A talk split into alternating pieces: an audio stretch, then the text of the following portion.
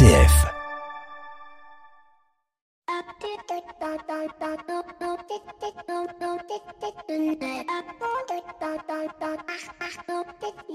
Bonjour à toutes et à tous.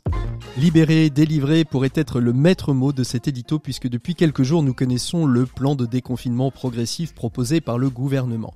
Mais aujourd'hui j'ai envie de vous parler davantage de communication et de la communication d'influence. Savez-vous quels sont les inventeurs de cette forme de communication? Alors je vous laisse réfléchir quelques secondes.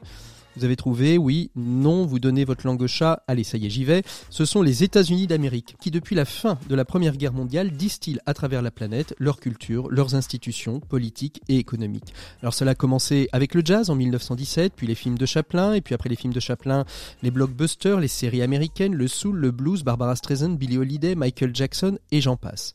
Mais au-delà de la dimension culturelle, les Américains nous ont aussi influencés sur le plan démocratique et institutionnel. D'ailleurs, aujourd'hui, si vous interviewez des jeunes qui entrent en sciences politiques, ils sont parfois beaucoup plus au fait du fonctionnement de la justice et de la constitution américaine que celle de la France, et ce grâce à un certain nombre de séries telles que À la Maison Blanche, Quantico, House of Cards, Suits et j'en passe. Mais trop copier les Américains est-il toujours bon? En tout cas, pas à en croire la dernière campagne d'Europe Écologie Les Verts faite pour inciter les jeunes à aller voter. Campagne qui a fait grand bruit sur les réseaux sociaux car elle stigmatisait de manière claire et évidente des pans entiers de notre population en les catégorisant comme des personnes nuisibles qu'il faut éliminer, non pas de manière brutale mais simplement en inscrivant sur les listes électorales et en allant voter. Une campagne copiée sur une campagne américaine. Démontrant ainsi que tout ce que font les Américains n'est pas forcément bon. Car si aux États-Unis la liberté d'expression est centrale, nous avons aussi en France un droit à l'image, un droit à la vie privée, un droit à ne pas être diffamé ou à être discriminé. Alors que l'on soit chasseur ou boomer ou Alain Finkielkraut, peu importe, le droit français le dit clairement, ce n'est pas qui vous êtes et l'appartenance au groupe auquel vous appartenez qui vous caractérise. Alors, messieurs d'Europe Écologie Les Verts, messieurs les candidats aux élections, ne l'oubliez pas, les meilleures campagnes sont celles qui sont les plus dignes. Bienvenue dans l'écho des solutions. L'écho des solutions. Patrick Longchamp. Voilà, bonjour à toutes et à tous. Très très heureux de vous retrouver dans l'écho des solutions. Cette semaine, nous allons évoquer la question de l'hôpital. Soigner l'hôpital, c'est le titre de l'ouvrage écrit par Pierre Ivora qui sera notre invité du dossier de cette semaine et avec qui nous évoquerons toutes les problématiques liées au monde hospitalier et pas simplement la question des aides-soignants ou de la rémunération, mais bien du système économique de l'hôpital et pourquoi il est nécessaire aujourd'hui de sauver le soldat Dans l'écho des solutions, il y a aussi nos rubriques habituelles. L'invité écho cette semaine, c'est Jean-Christophe Répond, président de la CAPEB, qui répondra à nos questions sur la problématique majeure de l'industrie aujourd'hui en France et des entreprises, qui est la pénurie de matières premières et la hausse des coûts des matières premières. On verra comment cela impacte aujourd'hui le monde de l'artisanat et du bâtiment. Et puis nos 7 minutes pour changer le monde nous emmèneront à la découverte d'une association, une association qui a vocation à se déployer sur le territoire qui s'appelle Les Providentiels. C'est Anne Huck, sa présidente, qui sera notre invitée des 7 minutes pour changer le monde. Et puis évidemment, comme chaque semaine, vous retrouverez les chroniqueurs de l'écho des solutions, Pierre Collignon pour les entrepreneurs et dirigeants chrétiens, et Maxime Dupont pour sa chronique management. Mais d'ici là, je vous propose de retrouver, comme toutes les semaines en ouverture de l'émission, notre invité écho de cette semaine et il s'agit de Jean-Christophe Repon, président de la CAPEB. L'invité écho, Patrick Longchamp. Et on retrouve donc notre invité écho de cette semaine. Il s'agit de Jean-Christophe Repon. Bonjour Jean-Christophe. Bonjour. Vous êtes donc euh, président de la CAPEB, la CAPEB qui est le syndicat euh, des entreprises, et des petites et moyennes entreprises du bâtiment. Euh, on entend parler de plus en plus dans l'actualité de la pénurie de matières premières, que ce soit en chimie, que ce soit en électronique, mais aussi dans le monde du bâtiment. Comment est touché le monde du bâtiment? Comment sont touchés les artisans de cette pénurie de main-d'œuvre, Jean-Christophe Repon? On est, surtout touché au départ par une augmentation des, coûts de matériaux, de matières premières. Depuis euh, début février, nous avons alerté euh, le ministre euh, Bruno Le Maire sur cette problématique d'augmentation de coûts de matériaux.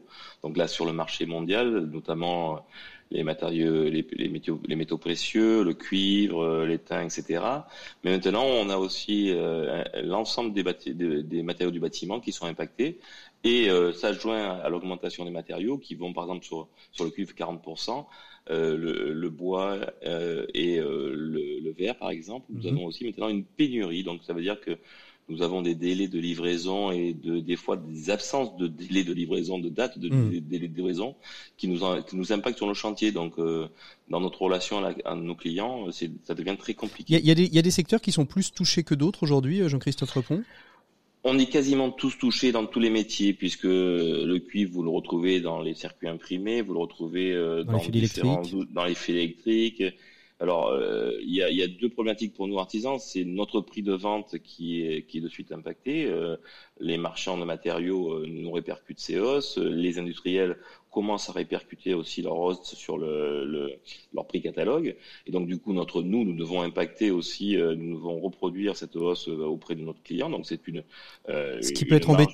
Ce qui, ce qui peut être, oui, c'est-à-dire une, une, baisse aussi de, de, de marge, étant donné que certains devis ont été faits euh, avant ces hausses de prix et qu'il faut pouvoir les impacter?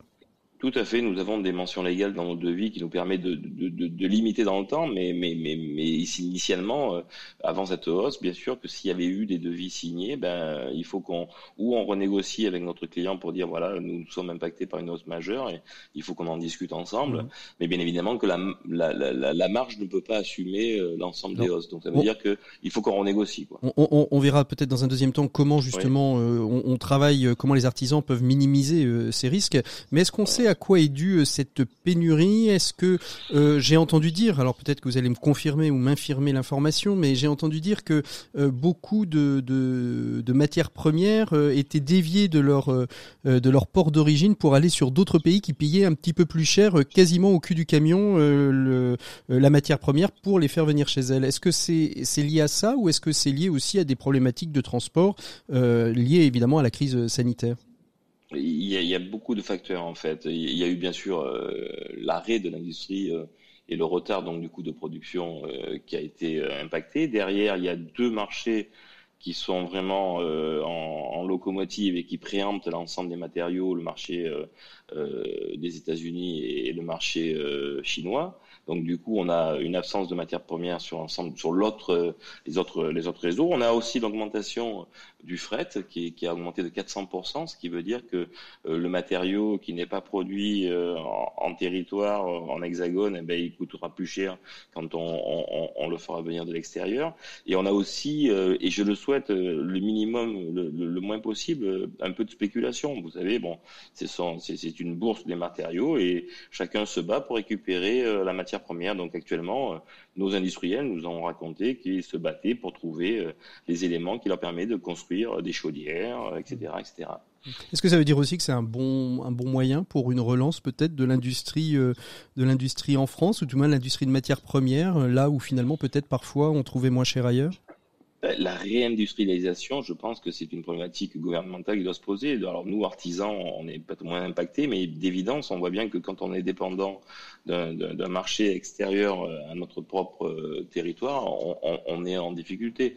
Et euh, je souhaite pas l'augmentation euh, du fret, mais on voit bien que le fret augmentant, eh la matière première produite très loin va finir par coûter quasiment aussi cher que sur la produit sur le territoire. Donc euh, il faudra se poser, mais là c'est dans le plan de relance, j'imagine que le gouvernement sera vigilant pour réindustrialiser un maximum de produits en France. Alors revenons à nos, nos artisans, euh, ils sont face à des risques, hein. certains ont peut-être pris des PGE, il y a des mhm. risques aujourd'hui euh, qui sont certains avec ces, cette pénurie de main d'œuvre, donc des retards de chantier, des pénalités bien évidemment de, de mhm. retard qui peuvent être impactés, bien évidemment des renégociations ou des impossibilités de renégociation des devis effectués. Quel conseil vous en tant que président du syndicat de la CAP euh, vous avez envie de leur donner pour minimiser ces risques de voir peut-être une part euh, de notre euh, économie artisanale et du bâtiment s'effondrer?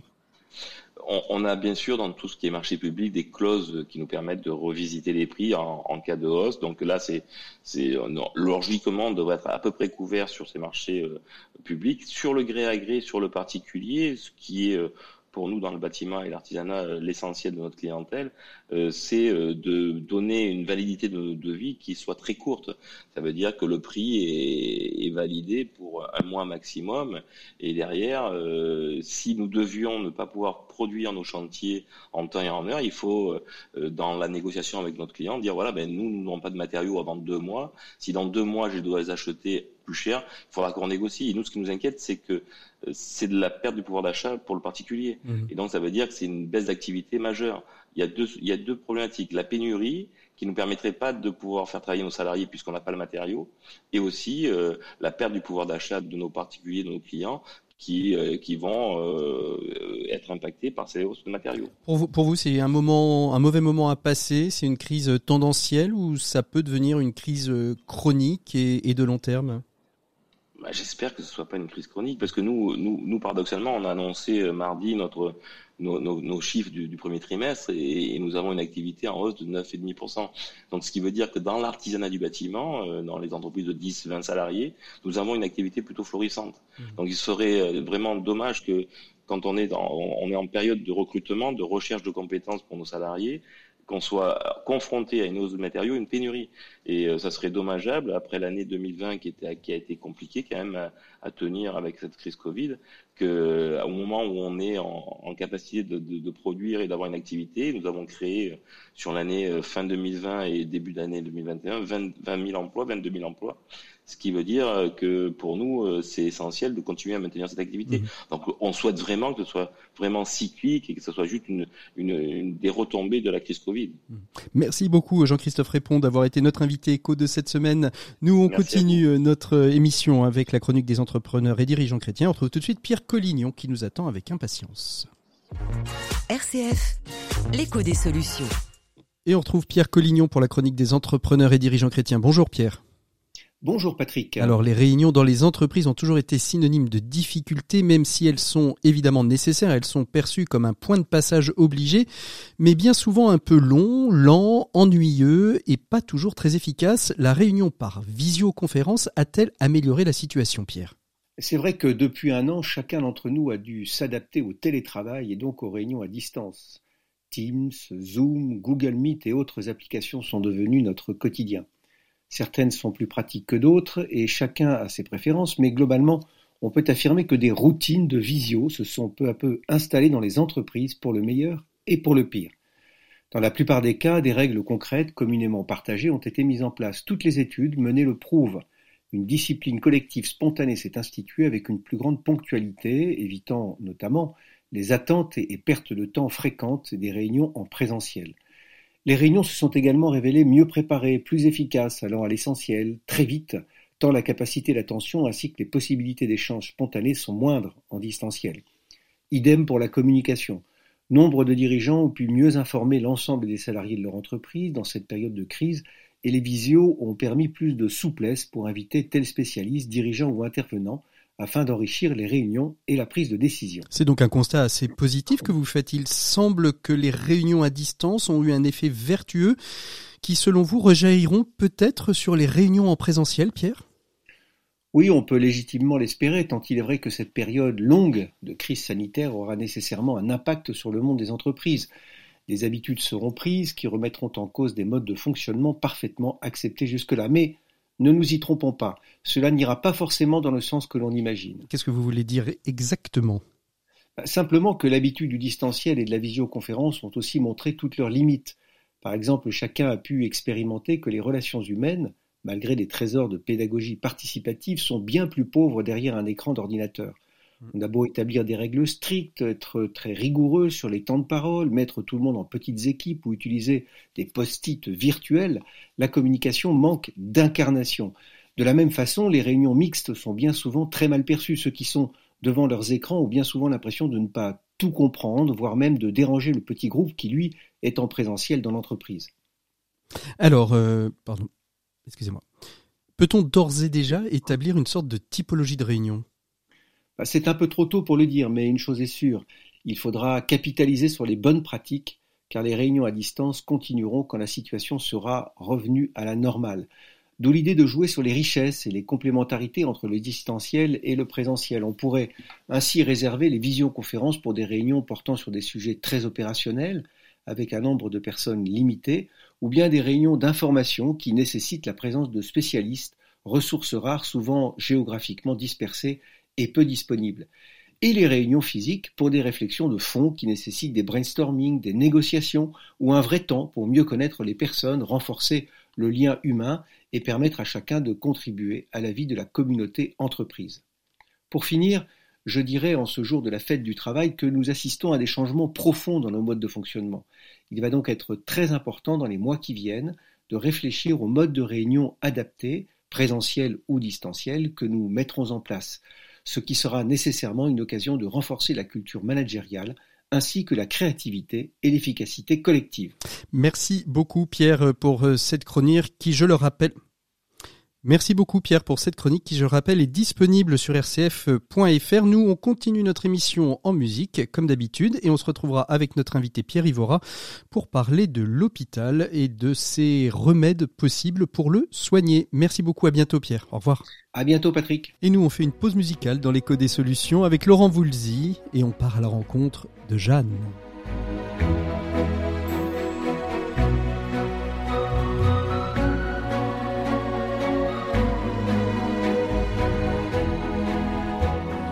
Jeanne, enfin je vais vous dire combien je soupire. Vous êtes si loin, si loin d'ici. Des siècles nous séparent et mon cœur s'égare. Un amour subtil l'a pris et je chante ma peine loin de celle que j'aime. L'âme pleine de mélancolie et je chante ma peine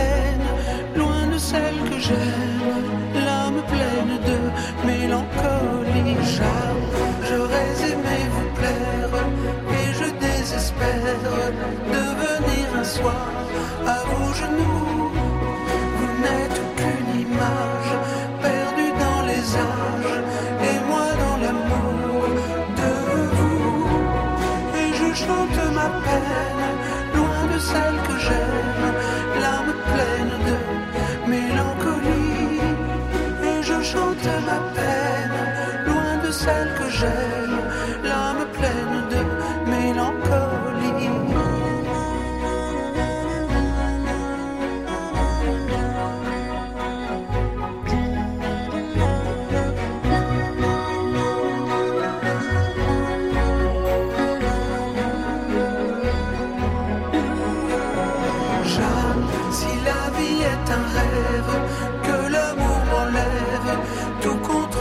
Au bois dormant.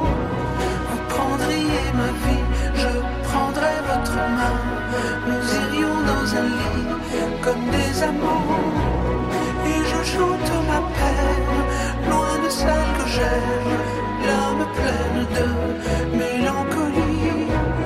Et je chante ma peine, loin de celle que j'aime, l'âme pleine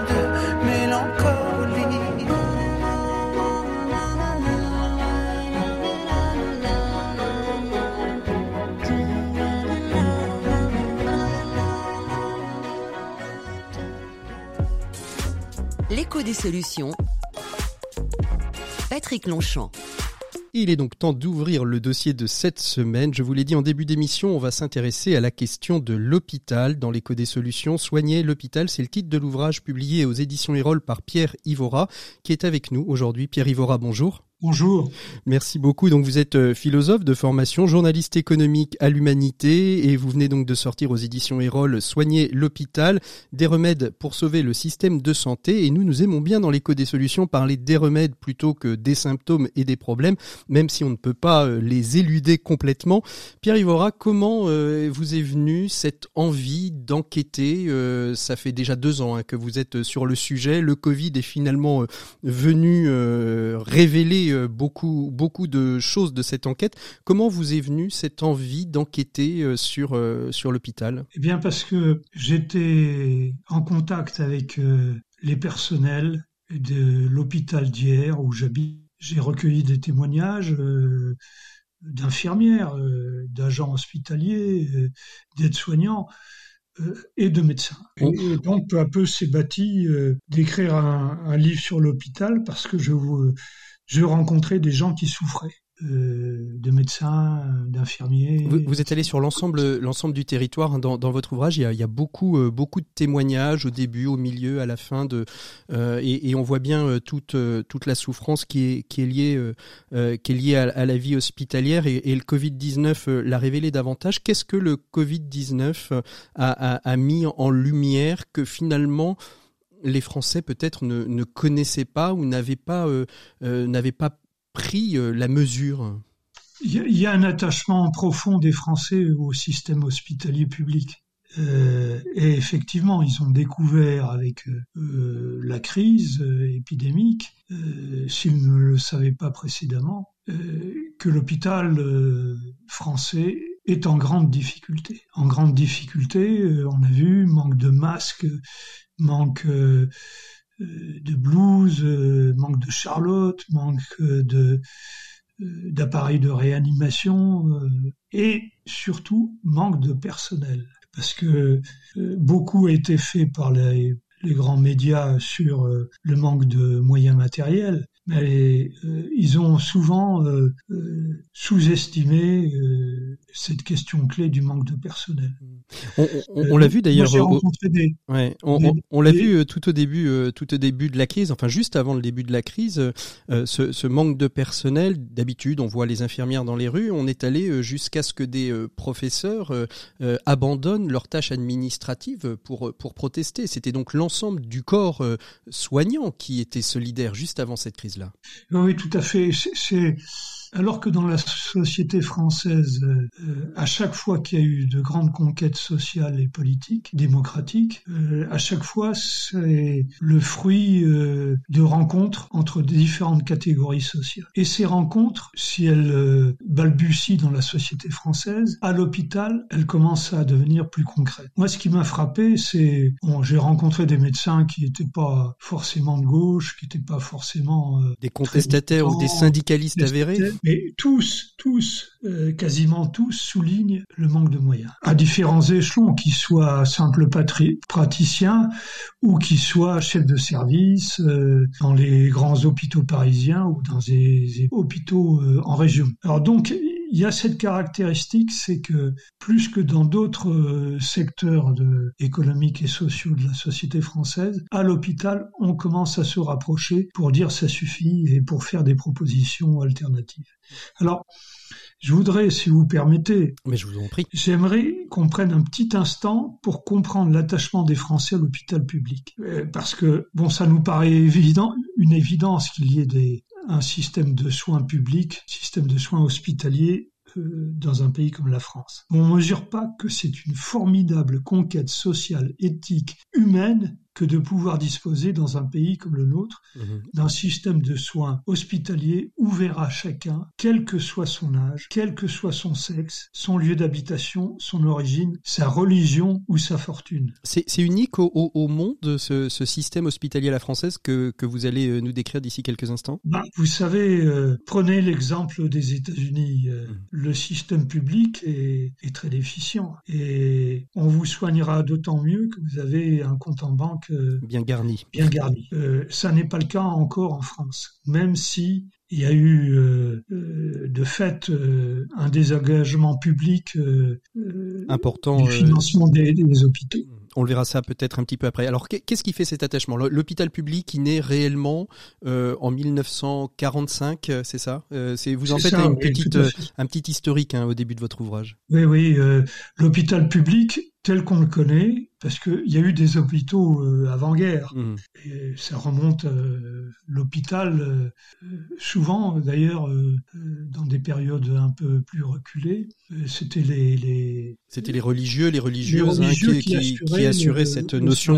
Une sorte de service hospitalier. Ça s'est laïcisé à la fois un peu avant-guerre, mais surtout avec la naissance de la sécurité sociale. Il y a eu toute une série de lois qui ont donné un cadre à la médecine euh, hospitalière, qui ont donné un cadre au personnel de soins, et, ça, été rendu possible par la création de la sécurité sociale en 1945. Depuis euh, les années 60, le milieu des années 60, euh, il y a eu euh, des tentatives de remise en question de cette universalité de la médecine publique et, et, de l'hôpital public. C'est là qu'il y a à peu près les origines du mal dès les années 60 de ce de ce que vit aujourd'hui de ce que vit aujourd'hui le système hospitalier.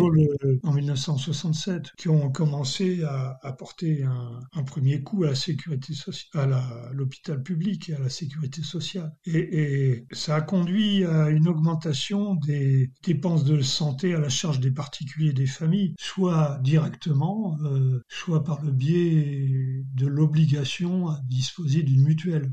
Et tout le monde en France n'a pas de mutuelle. Quels sont aujourd'hui les, les, secteurs qui sont les plus touchés euh, par cette crise hospitalière, euh, Pierre Ivora? Oh, je crois que c'est assez général. Hein. Il me semble que c'est assez général. Alors, le, il y a quand même un secteur qui souffre particulièrement, ce sont les urgences. Les urgences, euh, moi je connais toute une série de, de médecins euh, urgentistes et, et effectivement il, il, faut être euh, avoir une, une vocation euh, d'humaniste euh, pour exercer très longtemps euh, dans de tels services. Humaniste et vocationnel et, presque alors. Oui oui oui oui.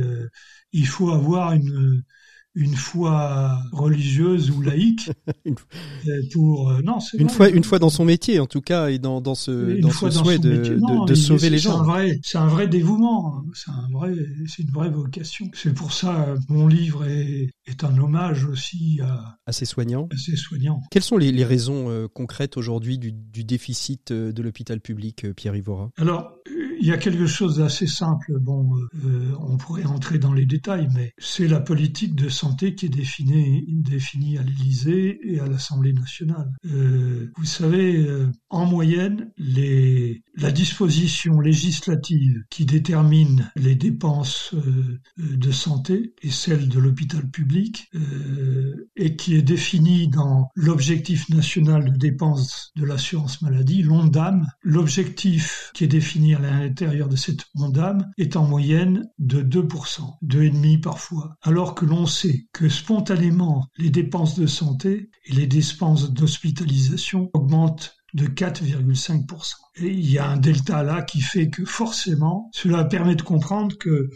6 hôpitaux sur 10 soient en déficit. Et ça permet de comprendre qu'il y ait une dette hospitalière aussi lourde, qui a un moyen de pression sur, euh, sur les, les, sur les équipes, les personnels les hospitaliers. Personnels. Mais alors, ce que, ce que, vous, ce que vous entendez, c'est que en fait, ce déficit est un déficit organisé. Quel est, quel est le motif? C'est euh, euh, réduire la dette publique et donc euh, on prend des mesures qui vont à l'encontre du service public hospitalier, ou est-ce que il y a, euh, vous avez le sentiment qu'éventuellement il y a une volonté de, on va dire, privatiser le domaine public, c'est-à-dire laisser les hôpitaux privés à but lucratif prospérer pour pour alléger le poids le poids de la dette sociale et, de santé.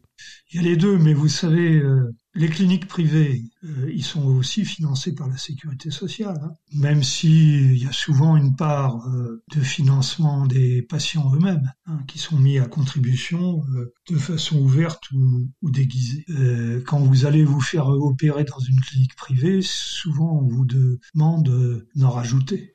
Donc cette situation de l'hospitalisation publique, aussi en partie privée, tient au fait qu'il y a une volonté de maîtriser la dette publique et d'une certaine façon, on maîtrise les dépenses euh, sociales, mais par ailleurs, on baisse les cotisations euh, patronales à la sécurité sociale, c'est-à-dire on réduit les recettes. C'est-à-dire il y a une pression sur les dépenses, sur les soins administrés, mais euh, il y a une pression à la baisse du financement des entreprises du système de sécurité sociale parce que c'est une originalité euh, qui a été qui est liée aussi à la création de la sécurité sociale en 1945. En 1945, l'essentiel euh, du financement de la protection sociale était assis sur la richesse créée dans les entreprises. C'est ça. Et aujourd'hui, il y a une richesse aujourd'hui, euh, moindre. Il y a une, oui, il y a une croissance moindre, mais il y a surtout une baisse des cotisations euh, patronales, une baisse des cotisations dites patronales. Et effectivement, ça explique en grande partie euh, les difficultés du système euh, hospitalier français. Et puis vous vous vous faites, enfin vous vous vous, mettez à la fin de votre ouvrage un, témoignage hein, d'une professeure de médecine juste avant juste avant sa, prise de parole en conférence de presse qui dit combien aujourd'hui en fait on, a envie que l'hôpital soit une entreprise rentable comme euh, toutes les autres euh, entreprises et que euh, le choix souvent d'un patron de service, c'est de savoir quels sont les, clients, excusez-moi le terme, les patients qui sont les, plus rentables. Tout à fait. C'est une sorte de, de comité de boulevard qui a été inventé par les gouvernements successifs, qui soient de droite ou de gauche. Le Parti socialiste. Euh, c'est une sorte de comédie de boulevard. On va vous faire, euh, on va donner une pièce où on va faire comme si l'hôpital pouvait être une entreprise. C'est une farce. Il euh, n'y a pas de marché. C'est la sécurité sociale qui paye. C'est pas bon.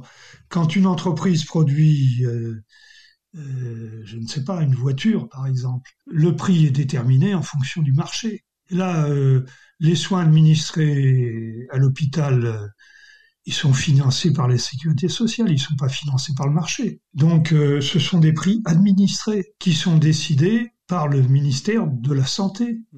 Et en même temps, on fait peser une pression sur ces chefs de service à, tel point que cette, cette, chef de service le dit. Euh, elle dit, moi, il y a, y a, des patients qui sont euh, qui sont moins rentables. Euh, je, je, cite un petit peu votre ouvrage, hein, où, où, où cette, ce, ce, professeur de médecine dit, en substance, une personne qui se fait amputer est rentable au moment de l'amputation. Quand on la garde en surveillance, elle est pas rentable. À partir du moment où elle fait une infection, elle devient à nouveau rentable. Oui, c'est affreux. Hein. C'est affreux, oui, bien sûr. C'est affreux. C'est un médecin d'un hôpital parisien qui dit ça euh, et qui, qui, qui, a le courage de dire ça. Et, effectivement, comment ça se passe? Il y a une tarification qui est déterminée, des tarifs, euh, par exemple, pour une ablation euh, de la prostate, c'est tant, pour une appendicite, c'est tant, pour une opération du cœur, c'est tant, mais ce sont des prix qui sont déterminés par le ministère de la Santé. Et pour certaines pathologies, euh, ils correspondent pas ces, tarifs ne correspondent pas à la réalité. C'est-à-dire que pour certaines pathologies, vous avez des chances de ne pas être rentable. Euh, c'est ce qui explique que le privé, qu'est-ce qu'il fait? Il, euh, se positionne sur des actes euh, chirurgicaux de soins qui sont pratiqués comme euh, à l'usine. Alors là, ça devient rentable. Mais si vous, faites une opération un peu plus compliquée, de façon quasi certaine, on vous envoie dans un hôpital public, ce ne sera pas forcément rentable. Et on fait tout de suite une pause musicale et on se retrouve tout de suite après avec notre invité Pierre Ivora.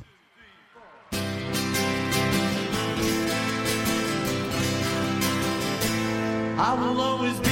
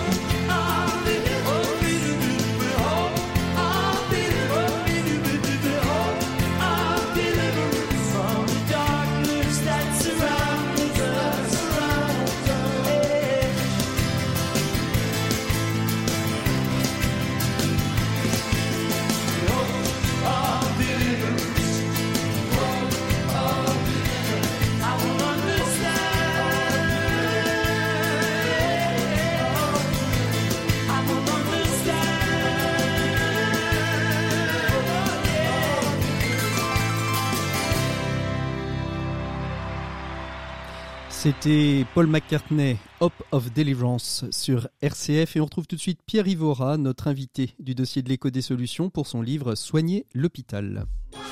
L'écho des solutions, RCF.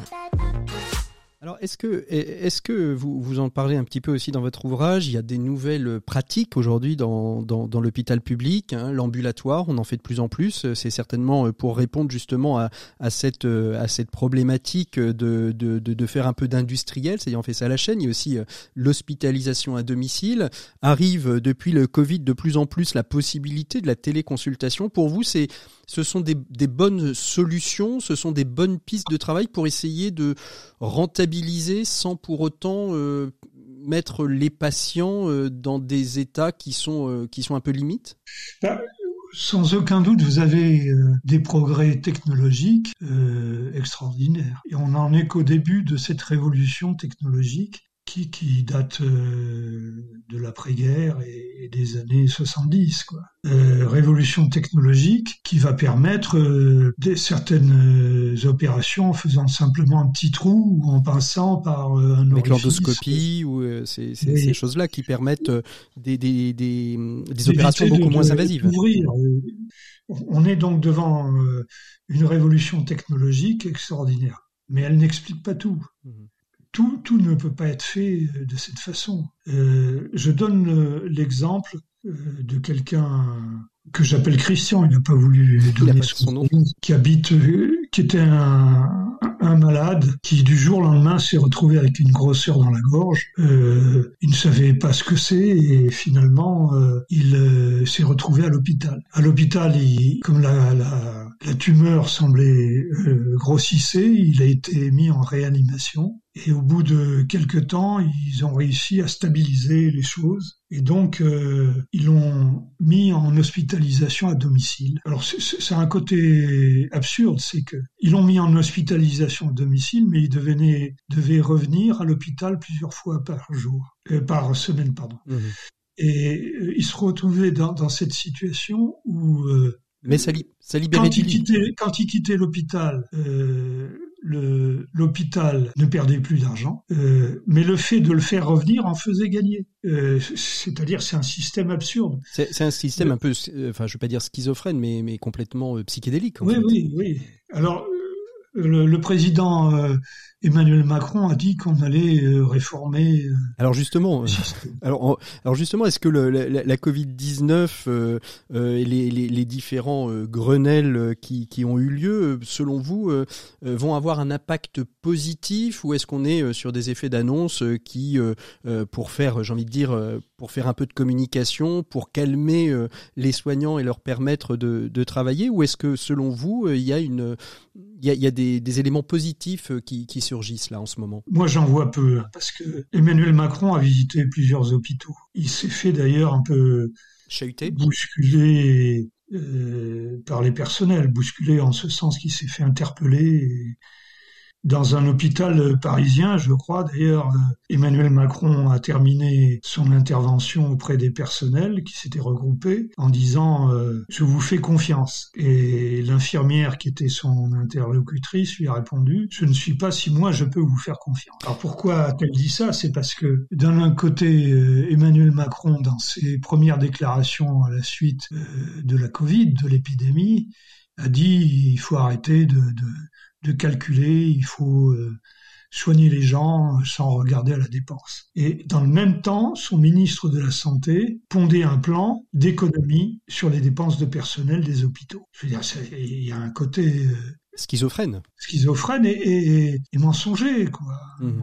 Le plan de relance euh, a, a, débloqué de, de, de, nombreux milliards. Il y en a qui sont consacrés à, à l'hôpital public, à la réforme de notre euh, système de, j'ai presque envie de dire du système de santé, parce qu'on l'a bien vu aussi euh, dans, dans, dans, cette épidémie. Il y a eu des manquements de, liens, de connexions entre les médecins généralistes, la répartition sur les, les territoires. Il y a aujourd'hui une forte inégalité aussi des territoires à l'accès euh, aux hôpitaux publics. Oui. Tout à fait, vous avez raison, inégalité sociale et inégalité de territoire. Il vaut mieux habiter euh, les Yvelines que la Seine-Saint-Denis, par exemple, du point de vue euh, sanitaire. sanitaire et, du système hospitalier. Il y a des inégalités euh, sociales selon que vous serez cadre ou ouvrier. Hein. Et ça, c'est bien plus connu. Mais vous avez raison de mettre l'accent sur les inégalités de territoire. Alors, moi, à mon sens, si on veut transformer l'hôpital public et lui permettre de jouer euh, complètement son rôle, d'autant plus que avec le vieillissement de, la population, les soins que l'hôpital public est amené à administrer tendent à changer. Hmm. L'hôpital public se retrouve confronté à des maladies chroniques. Euh, alors il aura toujours des blessés de la route, il aura toujours euh, des appendicites à, à, réaliser, mais, mais il est de plus en plus confronté à cette question du vieillissement de la population. Hmm.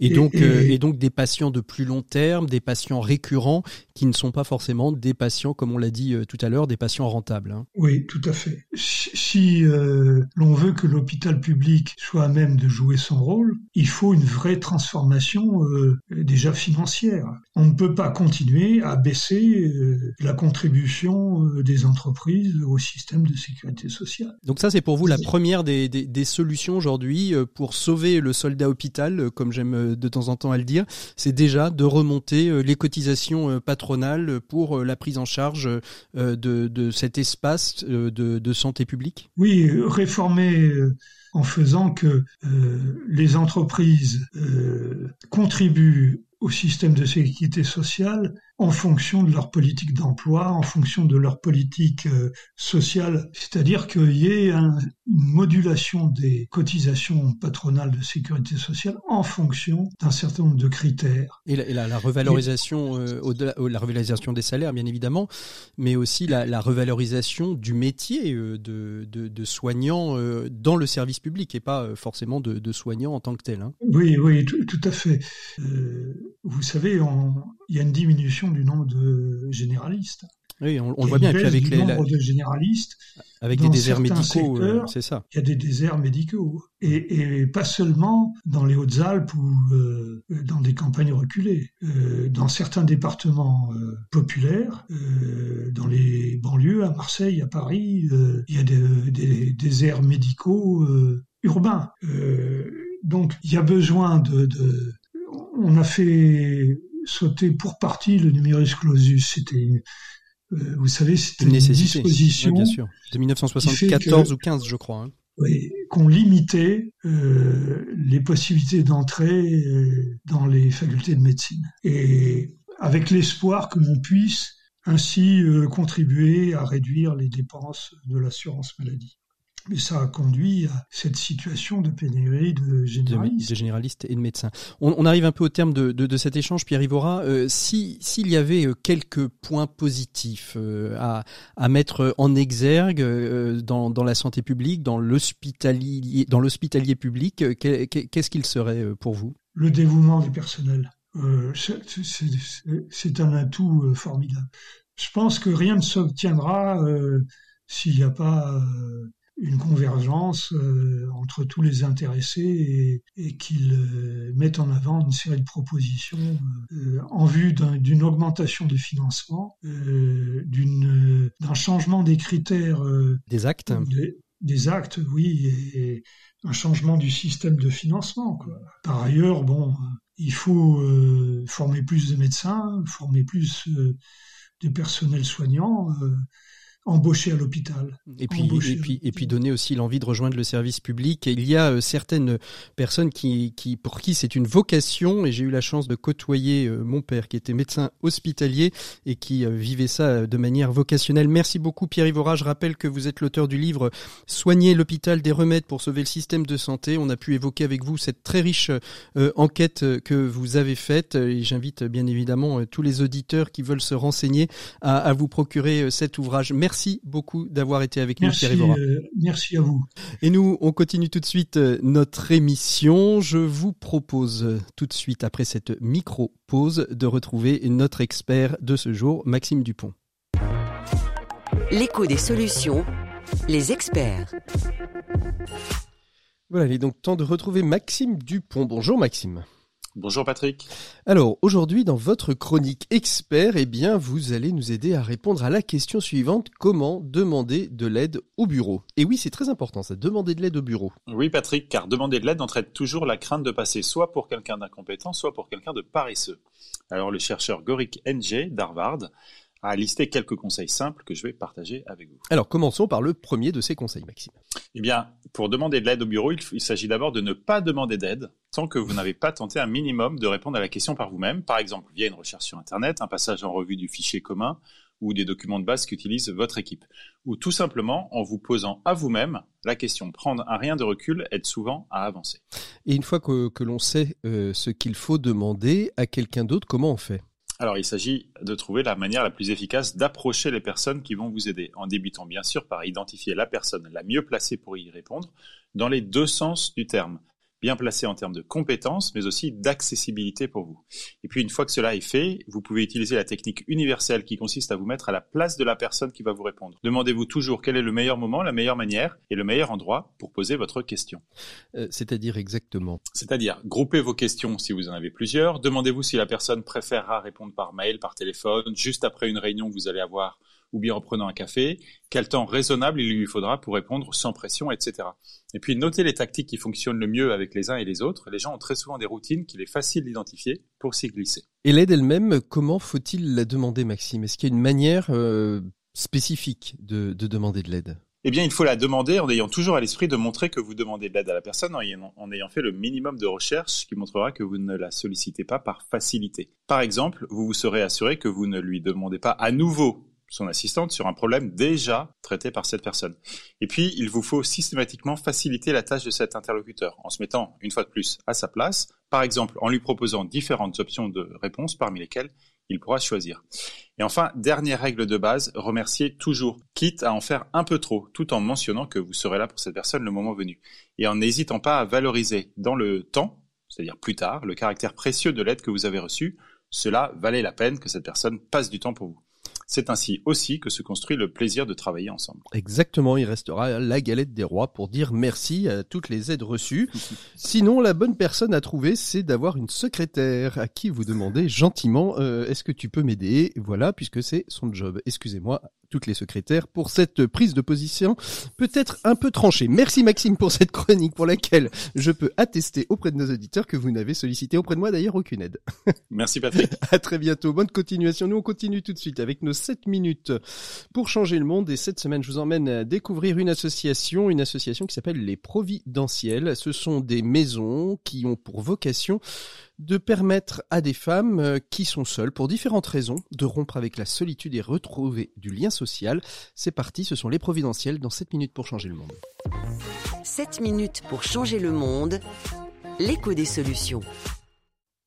Voilà, je suis avec Anne Huck, notre invitée de ces 7 minutes pour changer le monde. Anne Huck, vous êtes la fondatrice des maisons Les Providentielles, des maisons qui ont pour vocation, si j'ai bien compris, hein, vous allez me dire le contraire peut-être d'ici quelques instants, qui ont pour vocation de regrouper, de permettre à des femmes qui sont seules pour différentes raisons de se retrouver dans cette maison pour créer du lien social là où elle en manquait. Quand j'ai dit ça, Anne, est-ce que j'ai tout dit? À peu près. À peu Euh, le près. lien est intergénérationnel, ça c'est important, et on peut se sentir seul même quand on n'est pas nouveau. Mais voilà, sinon l'essentiel y était le lien. Alors comment est venue cette idée? Donc c'est d'abord euh, parlez-nous un petit peu du concept. Le concept c'est une maison qui a été privatisée euh, pour cette association, c'est ça? Oui, en fait l'idée, euh, le concept de providentiel, c'est permettre aux femmes de créer du lien en se retrouvant dans un cocon qui va être chaleureux, qui va être accueillant, et qui va leur permettre de voilà de se rencontrer, de passer du temps ensemble pour construire des relations solides. Mhm. L'idée, c'est qu'effectivement, en proposant un lieu physique de rencontre, les femmes puissent se sentir en confiance et retrouver des moments de qualité entre elles. Alors comment est venue l'idée? Euh, de ça? Vous, êtes, Comment vous avez été confronté à l'idée cette, euh, cette Euh, problématique? Alors euh, voilà, moi j'ai toujours été très touchée par l'isolement. Euh, j'ai déjà monté une première association euh, il y a 13 ans qui s'appelle Nantes Maman et qui permet de lutter contre l'isolement des mamans.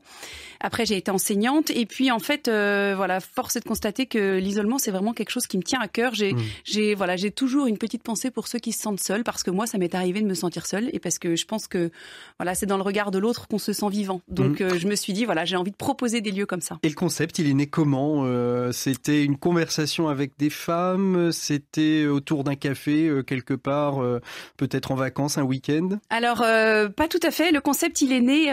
je faisais un bilan de compétences dans une association à Nantes qui s'appelle Acte, et cette association a un local. Et un jour, il y a un ancien, un ancien bénévole d'Acte. Non, pas une personne qui venait de faire son bilan, qui mhm. rentre et qui me dit tiens, coucou, ben voilà, c'est quoi ton projet? Enfin, on se connaissait un petit peu. Puis je lui dis en fait j'aimerais bien créer un endroit comme ici, sauf qu'il n'y aurait pas ce prétexte du travail. En fait je voudrais créer une maison où quand tu as envie de voir du monde, bah tu viens et puis tu sens que tu es aimé et que tu es accueilli. Du coup mmh. l'idée voilà, elle a émergé comme ça et puis après j'ai vu pas mal de gens à Nantes qui luttent contre l'isolement, des structures qui existent déjà donc le projet s'est affiné. C'est ça. Le projet s'est fini, donc ça reste complémentaire avec tous les projets existants. C'est pas, il n'y a pas de concurrence particulière avec, avec les autres structures. Elles se, voilà, il y, a des, il y a des ponts qui se réalisent. Oui, il y a des ponts qui se réalisent. D'abord, euh, je dirais malheureusement, euh, dans la thématique de l'isolement, il n'y a jamais de concurrence. Euh, il y a de la place pour tout le monde parce qu'il y a d'énormes besoins. En fait, l'originalité de Providentiel, c'est que justement, on est très généraliste mmh. et que la femme vient en tant que femme. Elle vient pas en tant que femme battue, elle vient pas en tant qu'étudiante, elle vient pas en tant que mère isolée, ni en tant que retraitée, elle vient en tant que femme. Donc pour toutes les femmes. Exactement, pour toutes mmh. les femmes. Et l'originalité, la, la deuxième originalité, c'est qu'on va s'adresser aux femmes qui sont au-dessus des minima sociaux. On va pas s'adresser aux femmes qui sont en précarité parce qu'elles ont déjà euh, pas mal de solutions qui leur sont proposées. On va s'adresser, nous, aux femmes qui ont jamais l'habitude de dire que ça va pas, qui ont mmh. l'habitude de serrer les dents, d'attendre que ça passe, alors qu'en fait, il euh, n'y a pas de raison de vivre des moments difficiles toute seule. On peut partager ces moments de vie euh, ensemble. Mmh. Alors, qu'est-ce qu'on y fait au Providentiel? D'abord, comment on y arrive? On vient juste, j'allais dire, comme dans une maison, on sonne et on entre. Comment comment ça se passe si des femmes nous écoutent, qu'elles ont envie de rompre avec cette solitude qui peut les peser, leur peser, et on peut le comprendre. Comment on fait pour vous rejoindre? Alors, pour nous rejoindre, on assiste d'abord à une réunion de présentation. Euh, pourquoi on a pensé à cette réunion de présentation? Parce qu'on s'est dit, si la femme vient et qu'on n'a pas ce temps consacré pour lui présenter le projet, eh ben, ça va pas lui parler. Et en fait, comme on pense qu'il y aura pas mal de femmes intéressées, on peut pas non plus passer notre temps à accueillir les nouvelles et pas se consacrer à celles qui sont déjà dans la maison. Donc, on, a des dates déjà sur notre site mhm. internet qui sont proposées avec des réunions de présentation dans la maison. Pendant cette réunion, on va leur faire visiter les lieux et on va leur expliquer le concept et justement leur, leur montrer tout ce qu'on fait dans cette maison et leur montrer nos valeurs et ce qu'on attend d'elles. Mhm. Euh, les femmes viennent pas là du tout pour être assistées, elles ont autant de choses à apporter au projet que moi et les autres femmes de mon équipe. Euh, voilà, nous on a instigé euh, le projet, on l'a lancé, mais il va vivre par ces femmes. Donc il n'y a pas d'obligation à partir du moment où on a pris une cotisation on, on, vient comme, comme on est, quand on veut, quand on peut? Exactement. En fait, quand on est adhérente, on adhère, effectivement, il y a un engagement financier, mais il y a surtout un engagement de la personne. La personne va être une ressource pour l'autre. Quand je viens à Providentiel, je viens me ressourcer auprès des autres, mais elle se ressource auprès de moi. Mhm. Donc, en fait, adhérer et ne jamais venir, ça n'a pas de sens. Bien sûr. Donc, effectivement, il n'y a pas d'engagement, on s'engage pas, il n'y a pas d'obligation à venir euh, tant de fois par semaine.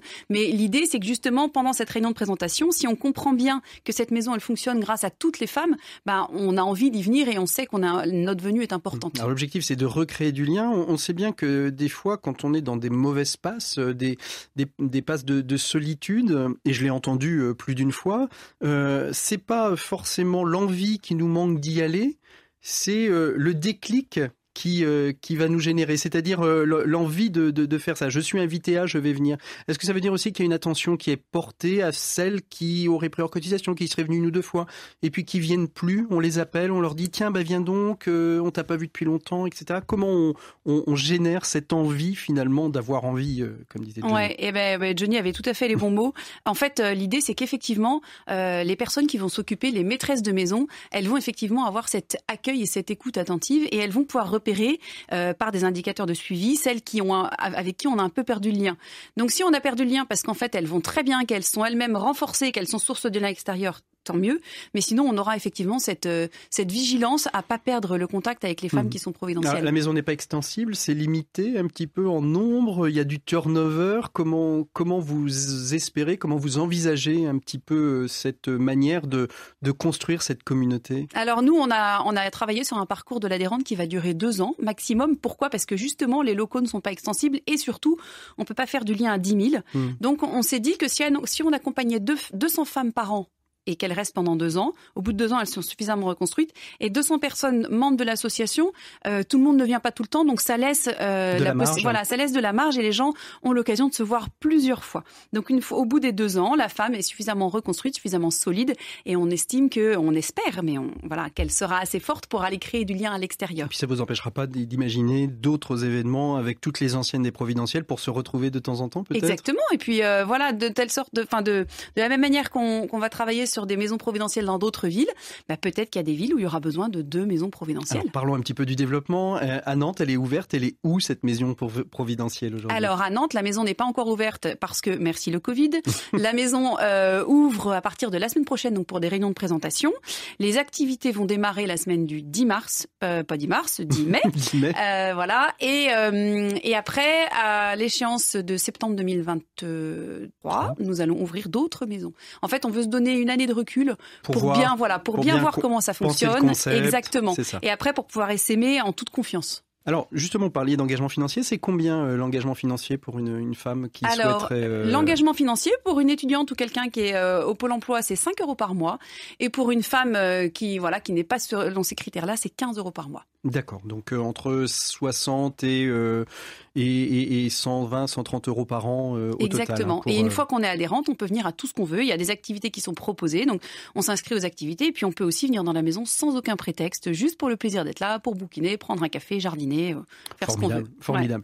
Euh, déploiement des, des providentielles, il y a aussi besoin de vous aider. J'ai vu sur les réseaux sociaux que vous aviez déployé du crowdfunding au travers d'un super t-shirt. Je pensais que vous seriez venu avec le t-shirt des voilà. 365. Eh ben, euh, vous allez connaître la vie intime. Il est à repasser. Je ne l'ai pas encore repassé, donc j'ai pas pu le mettre. Et effectivement, euh, on a été contacté par une entreprise qui s'appelle Génie Cadeau, dont le, le but est de, de communiquer par l'objet, qui nous a proposé pour la journée du 8 mars, qui est donc la journée internationale du droit des femmes, euh, de faire un voilà une opération de crowdfunding. Et cette Mhm. opération, euh, en fait, c'est un vrai succès. On pensait effectivement gagner un peu de sous, mais non seulement on a gagné beaucoup plus, et ça n'est pas fini. On a on a on a pété les scores parce qu'on est passé de 2000 à quasiment 7000 euros, mais surtout ça permet de communiquer sur le projet, Mhm.